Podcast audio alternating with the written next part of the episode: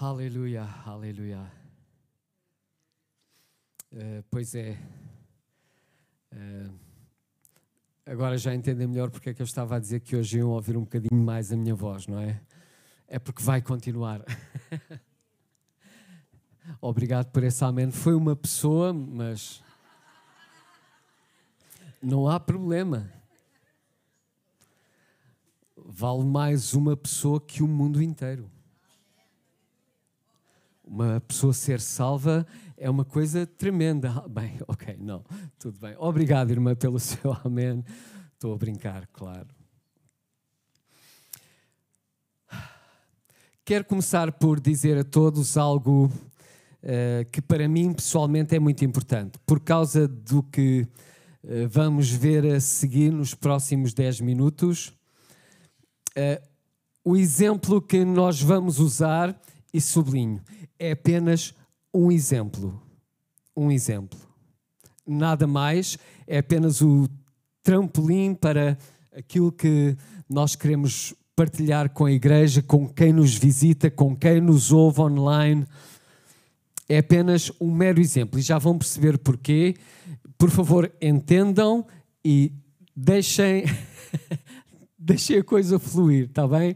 Como se costuma dizer sobretudo entre os músicos. Ok? Então não se assustem, vamos lá. Zé Carlos 1.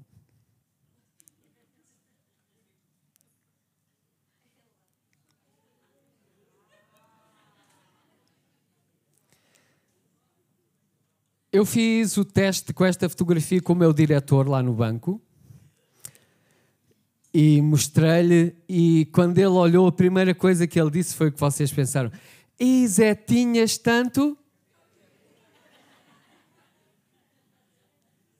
Como é que há coisas que são tão óbvias de, de deduzir, não é? Foi em 1997, já lá vão quase 27 anos. E a vossa reação, como já vos disse, foi exatamente a reação do meu colega. Ei Zé, tinhas tanto cabelo. Além de eu, ninguém reparou no nó bem feito da gravata, ninguém reparou na medida exata do punho da camisa, ali à mostra no fato. Ninguém reparou nisso. Para quem me conhece agora, a, a sensação é realmente o cabelo a jogador, não é? Que se usava naquela altura. Fotografia Zé Carlos II. Foi exatamente essa a reação do meu colega também. Não teve palavras e desmanchou-se a rir. E pensou: que diferença! Que diferença! Esta é bem recente, não é? Eu até tive para trazer esta camisola para ser mesmo assim, muito, muito parecido. Mas uh, depois, hoje não, não era conveniente, está, está quente aqui. Mas os óculos são os mesmos, estão aqui, estão a ver? Zé Carlos III.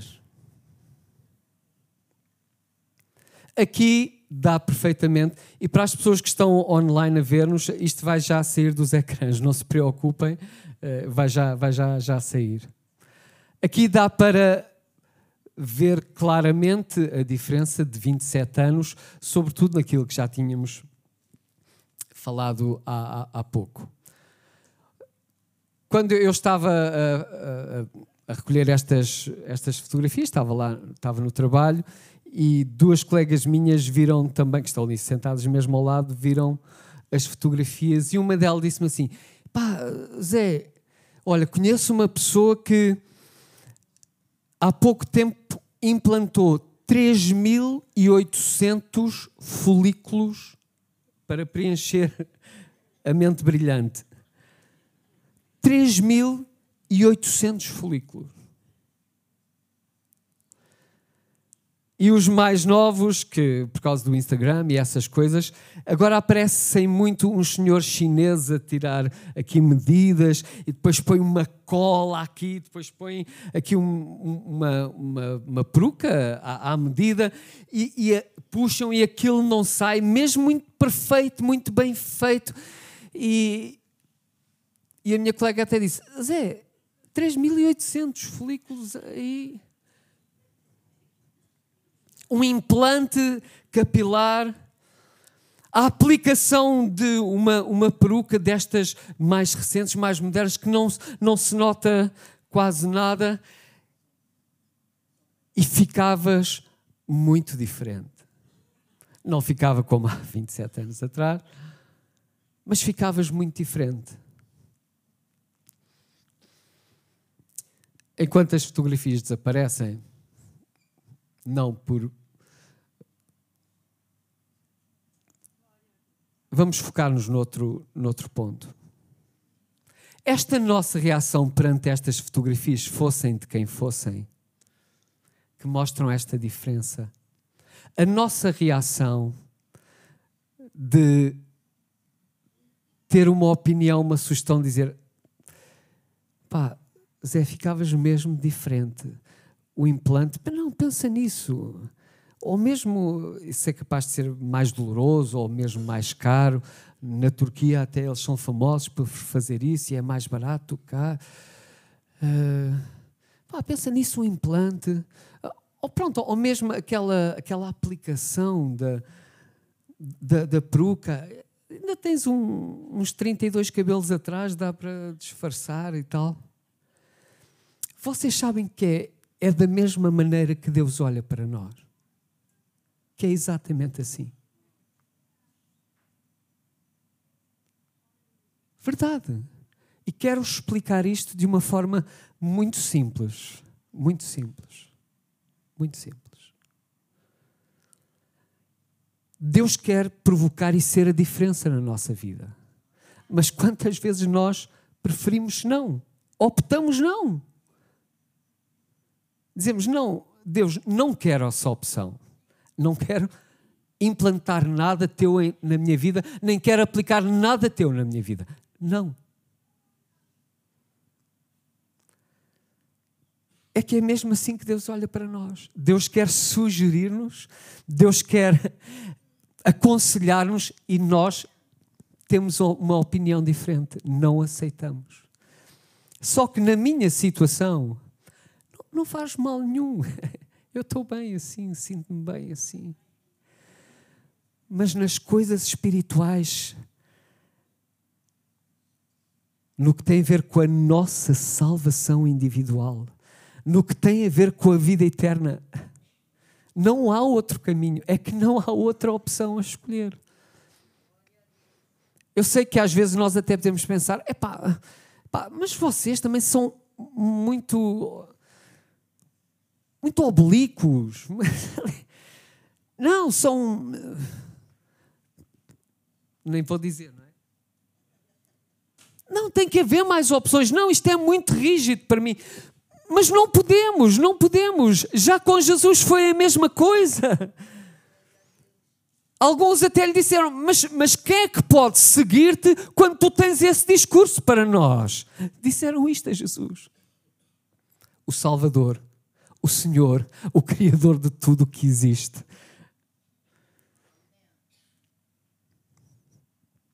Queria uh, pegar numa pequena figura que já vão perceber qual é. Vez após vez, semana após semana, nós vimos aqui este lugar. Ao longo de anos, meses, semanas ou dias, depende de cada um, sempre ouvimos o destaque, a reverência e a importância que são devidos à palavra de Deus, para melhor compreensão à Bíblia Sagrada. Sempre ouvimos a reverência e a importância que são devidos à palavra de Deus, à vida e aos ensinos de Jesus Cristo. Por exemplo, em Lucas capítulo 8, Jesus, Jesus disse: A palavra de Deus é uma semente. Podem ler esta Podem ler mais tarde a parábola do semeador na vossa casa, está aqui mesmo escrito. Para todos os que estamos aqui, se não sabes ainda, deixa-me dizer-te. E se já sabes, deixa-me lembrar-te. Esta semente que é a palavra de Deus, quando brota e cresce, ela produz salvação, vida, saúde, paz, alegria, conforto, sabedoria, inteligência, entendimento, clareza, força, ânimo, coragem, arrependimento, perdão, reconciliação, purificação, orientação, consolo, etc, etc, etc. Um irmão nosso, salmista, provavelmente o rei Davi, escreveu: Como eu amo a tua palavra penso nela o dia todo. Os teus mandamentos fazem-me mais sábio que os meus inimigos, pois os teus ensinamentos sempre me guiam.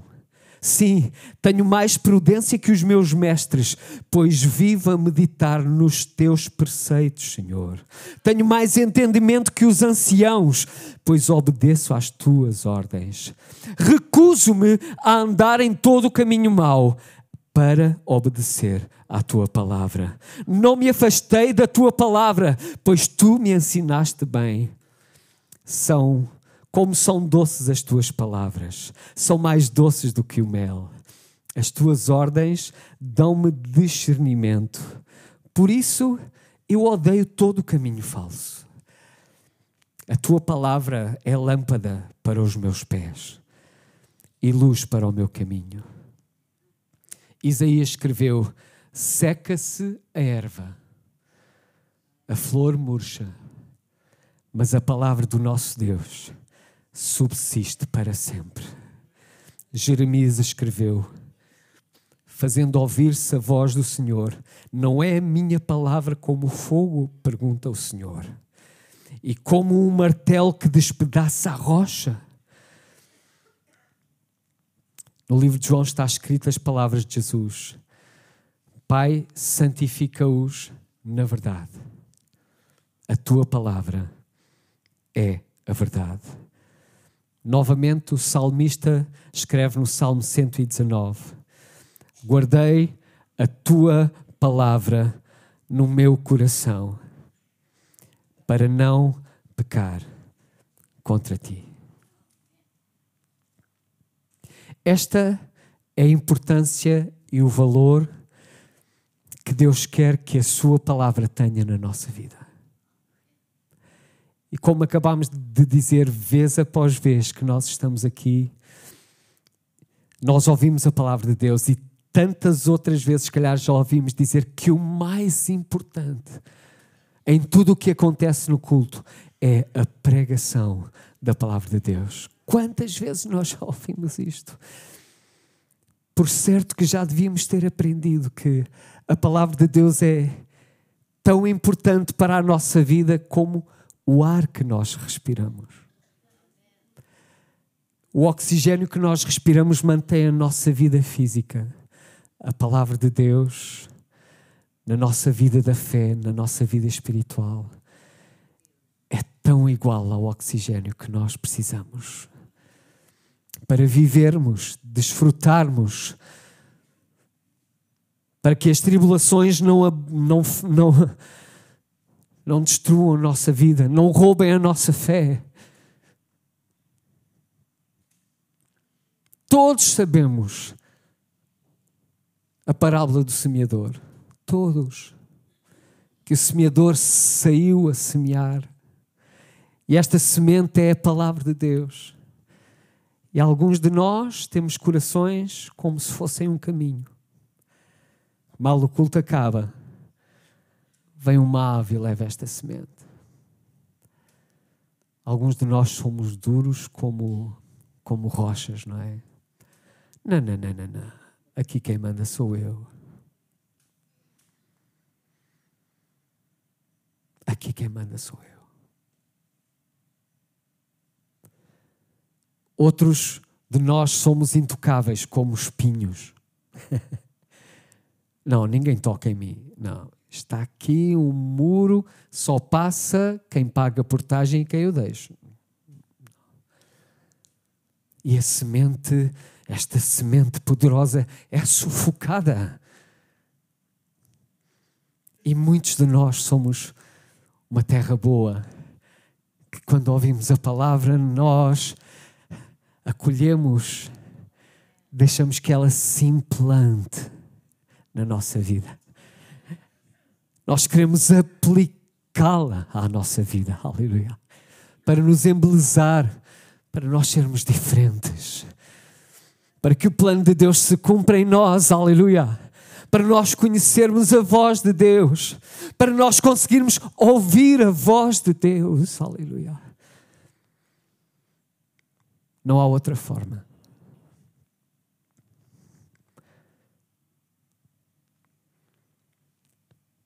Uma das perguntas que eu escrevi aqui é: onde é que eu e tu estamos a guardar esta semente? Onde é que eu e tu estamos a guardar esta semente? Porque é que não a aplicamos qual peruca na cabeça, mas porque é que não a aplicamos na nossa vida, no nosso coração, na nossa alma, na nossa mente, nos nossos pensamentos, no nosso dia a dia? Porque é que não a implantamos qual folículo capilar? Porque é que não a implantamos e semeamos? mas desta vez no nosso coração e na nossa alma. Para que ganhe raízes fortes e profundas, e ela, esta semente, ao mostrar-se, ao crescer, seja um sinal evidente para todos de que nada nem ninguém nos separará desta semente, a palavra e o amor de Cristo. Aleluia, como está escrito.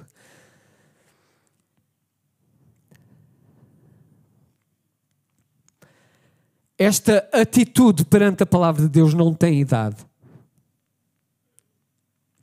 não tem estatuto social, não tem habilitações académicas. Esta reação à palavra de Deus é necessária para todos. Vocês viram a forma como a Margarida há bocado nos falou acerca de nós partilharmos o amor de Deus com as crianças e delas estarem juntas? A Margarida não, não é mãe.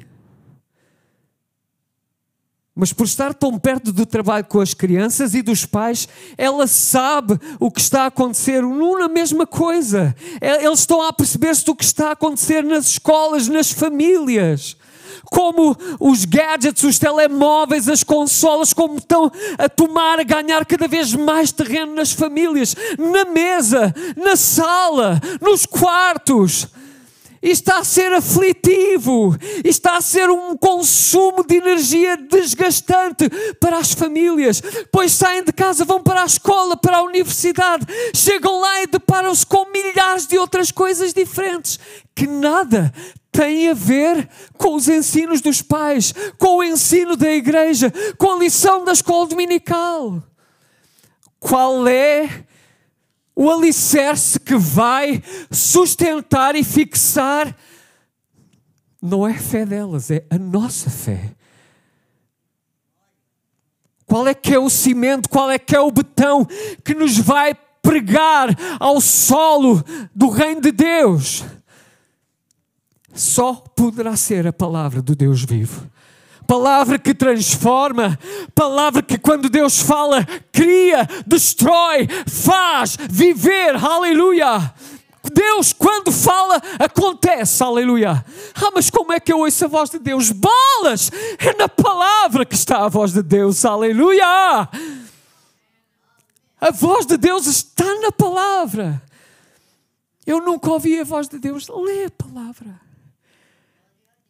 o Espírito Santo que nos foi dado, é Ele, o altifalante, aleluia, que vai fazer ouvir a voz de Deus no teu coração, na tua vida. A palavra de Deus é um espelho para nós, independentemente da idade, ela é um espelho para nós, aleluia.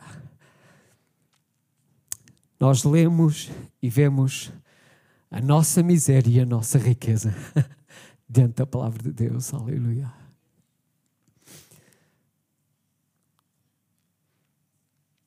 Onde é que está o teu celeiro? A que distância está o teu celeiro? Sim, o celeiro onde se guardam as sementes para conservá-las, preservá-las.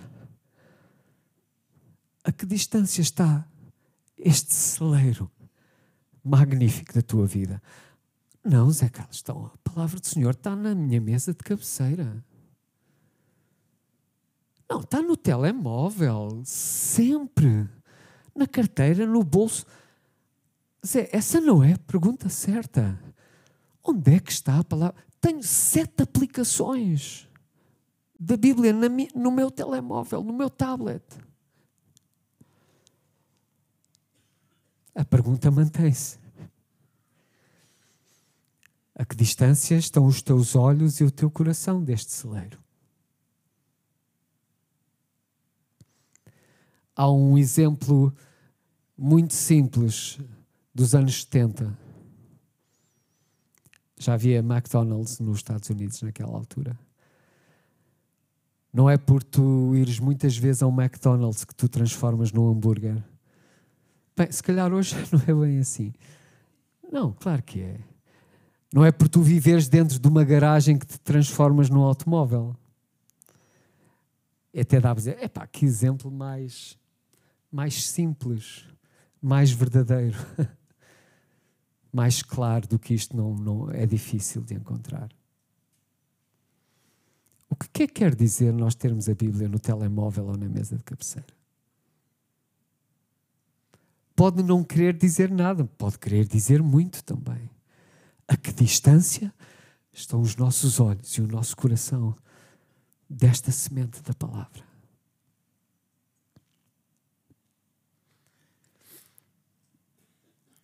Claro que nós, enquanto igreja, entendemos que para quem nos visita hoje, se, por exemplo, se nunca entrou numa igreja evangélica, ou até se tem alguma aversão a entrar em igrejas, se tem alguma dificuldade, aversão é uma palavra muito forte, e hoje está a ouvir uma pequena partilha, uma meditação da Bíblia Sagrada acerca de Deus. Claro que nós entendemos que nós não nascemos ensinados, nós precisamos aprender.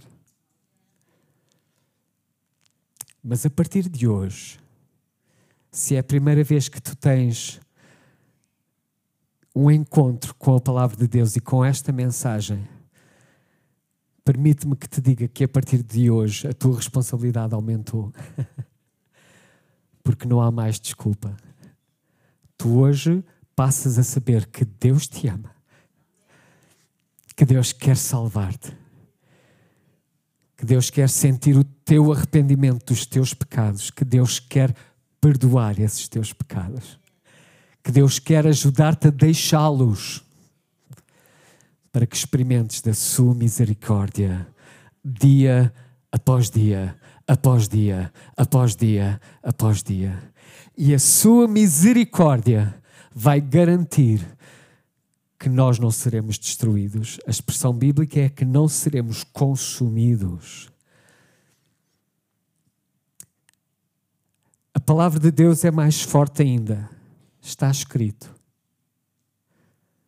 que a partir deste dia, se tu decidires continuar a viver pecando, não há sacrifício que consiga perdoar-te. Igreja, ouviste bem?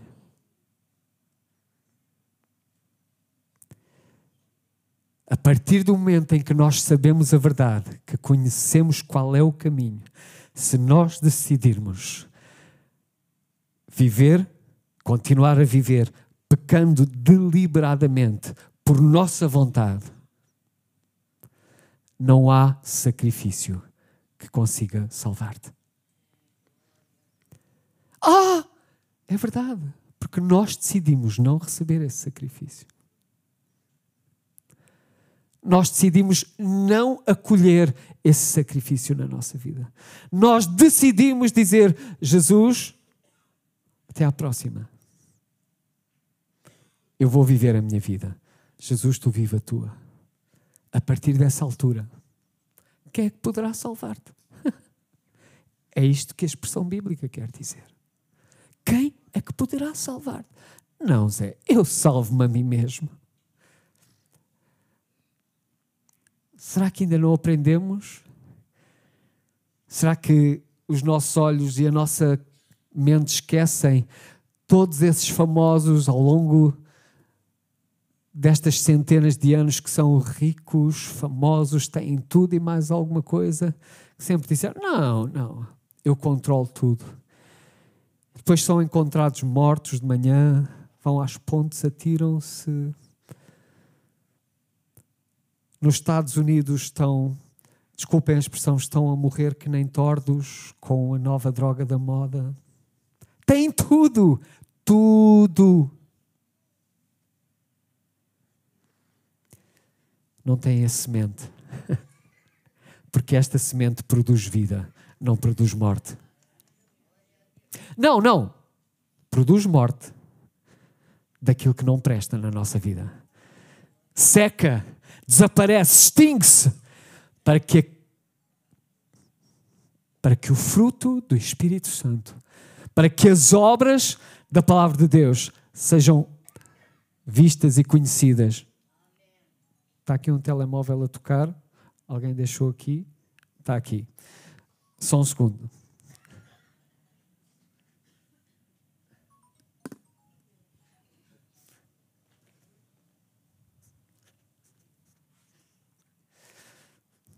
Pedimos desculpa por esta interrupção. O nosso programa segue, segue dentro de momentos, não é?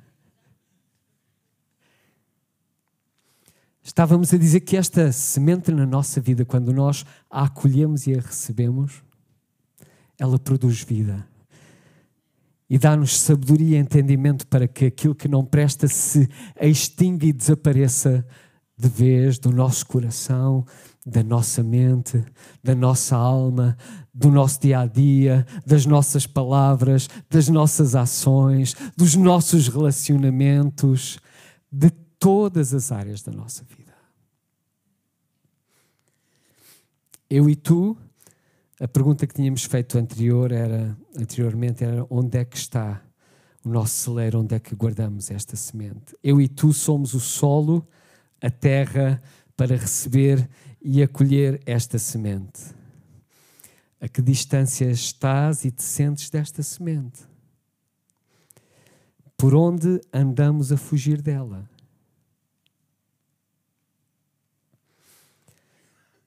Na quarta-feira, na Serra da Luz, partilhámos com os irmãos alguns provérbios do livro de provérbios do rei Salomão.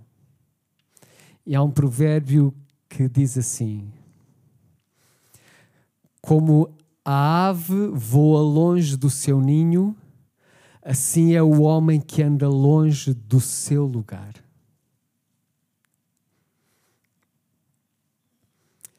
Por onde é que por onde é que nós andamos a fugir da palavra de Deus? Por onde é que nós nos esquivamos? Ou pensamos que nos esquivamos para que não recebamos, para não aceitarmos a palavra de Deus no nosso coração? Por que lugares é que nós nos escondemos para não nos decidirmos receber Jesus como nosso Salvador e Senhor? Porque é que nós não nos decidimos de vez a tornarmos cristãos e seguidores de Cristo. O nosso tio já nos disse, a nossa esposa já nos disse, o nosso amigo já nos disse, o nosso marido já nos disse que é o melhor que nós temos a fazer, que é a melhor decisão que nós podemos a tomar, mas nós continuamos a esquivar-nos e com jogos de cintura continuamos a fugir. Não, ainda não, ainda não, ainda não, ainda é cedo, não tenho idade, já tenho muita idade que é que adianta nós andarmos a esconder-nos? Por favor, pense nisso. Por onde, é que nós andamos a fugir, tentando escapar ao melhor que pode acontecer na nossa vida? Ao melhor que aconteceu na vida de tantos e tantos que estão aqui hoje e que estão a ouvir-nos também esta semente, a palavra de Deus, a palavra do Deus vivo e verdadeiro, tem poder para transformar a tua vida.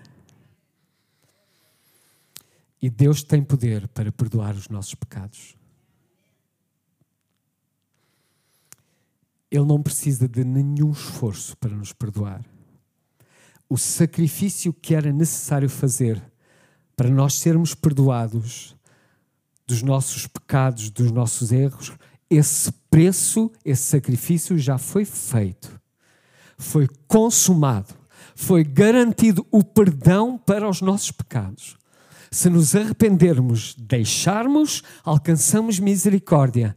Não temos que pagar nada. A oferta que levantámos há bocado não foi para isso. Não é esse o fim dela. Não é mesmo. Não é mesmo. O perdão dos nossos pecados foi garantido pelo sacrifício de Jesus. Uma única vez, para todo sempre.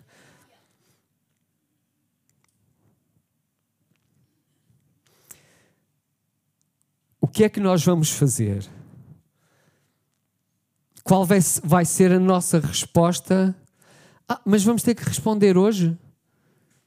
Sim, claro. Claro. Para quem nos visita, nós percebemos claramente, mas a igreja sabe perfeitamente que cada culto que nós estamos aqui reunidos são momentos de respostas da nossa parte.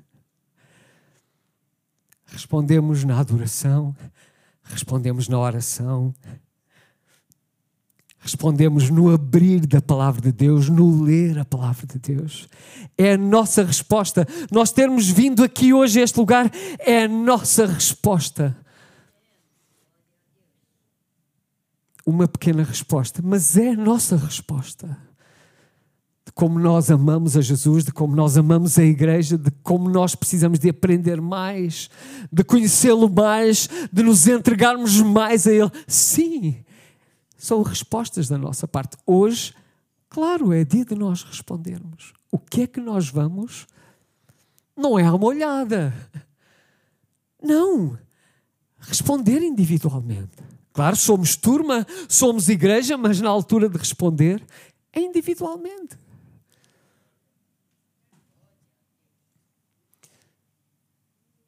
Será que nós vamos fazer como aqueles, aquelas pessoas, aqueles, por acaso acho que foram três homens, que foram convidados para um banquete de um casamento a pessoa que estava a organizar o casamento organizou, preparou tudo e disse: Olha, está tudo pronto. Ele tinha uns criados, uns servos, e, e, disse: Olha, vai lá e vai convidar as pessoas, já está tudo pronto para que elas venham. O banquete está pronto, vamos ter aqui um jantar fantástico, comida da melhor. Vai, vai, vai convidá-los depressa.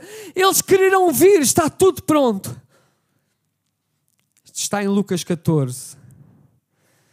Mas cada uma destas pessoas convidadas Lucas 14, 18. Mas eles começaram um por um a apresentar desculpas. O primeiro disse: Epá, acabei de comprar um terreno, preciso, de, preciso lá ir vê-lo. Epá, desculpa-me. Outro disse: Acabei de comprar cinco juntas de bois. Isto já não é tanto hoje, não é? Acabei de comprar cinco juntas de bois e vou experimentá-las. Pá, por favor, desculpa-me. Ainda outro disse: e temos um exemplo que não foi assim. Hoje já esteve aqui esse exemplo. Acabei de me casar. Por isso não posso ir. Mas o Adam e a, e a Paula vieram. Será que nós vamos desculpar-nos também? Ah, desculpas nós arranjamos sempre. Mas qual é a nossa resposta hoje? Dentro do que acabamos de ouvir, para quem nos visita, se ainda não tomaste esta decisão de dizer não. Espera aí, se hoje é preciso uma resposta da minha parte, eu vou responder. Eu, Zé Carlos, não posso forçar-te a dar-te essa resposta. Mas se no teu coração tu ouves, tu sentes que hoje é o dia de tu responderes, eu preciso receber Jesus na minha vida como meu Salvador e Senhor. Eu quero arrepender-me dos meus pecados e mais, preciso ser perdoado, preciso ser limpo, preciso ter uma nova vida, uma nova forma de viver.